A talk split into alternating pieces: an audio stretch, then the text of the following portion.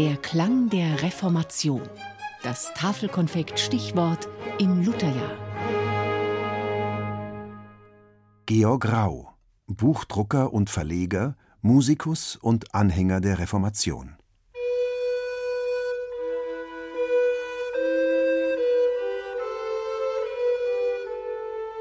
1519 war Martin Luther nach Leipzig gekommen, um sich mit dem katholischen Theologen Johannes Eck ein Streitgespräch über Glaubensfragen zu liefern.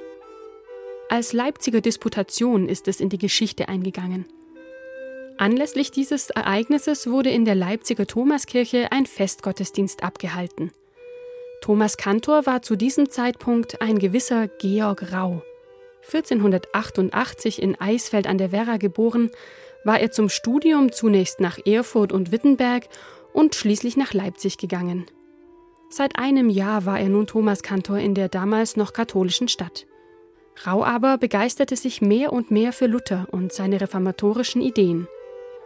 1520, ein Jahr nach der Leipziger Disputation, gab er sein dortiges Amt auf. Zwei Jahre später zog er schließlich nach Wittenberg um dort als Buchdrucker und Verleger zu Luthers Sprachrohr zu werden.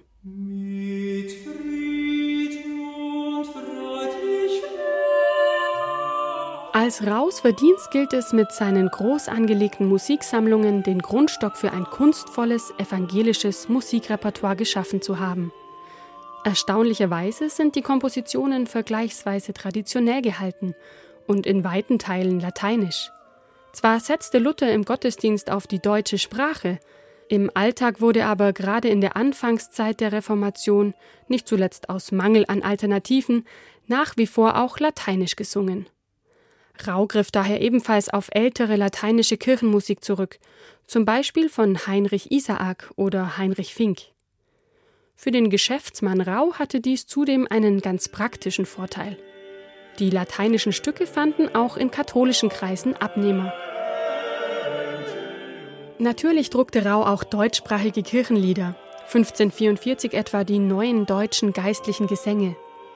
Darin sind auch junge lutherische Kantoren wie Johann Walter oder Six Dietrich vertreten.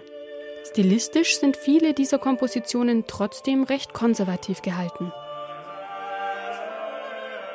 In Raus-Wittenberger Druckerei entstanden neben den evangelischen Musikbüchern auch wichtige theologische Schriften, zum Beispiel Luthers Deutscher Katechismus oder das Augsburger Bekenntnis.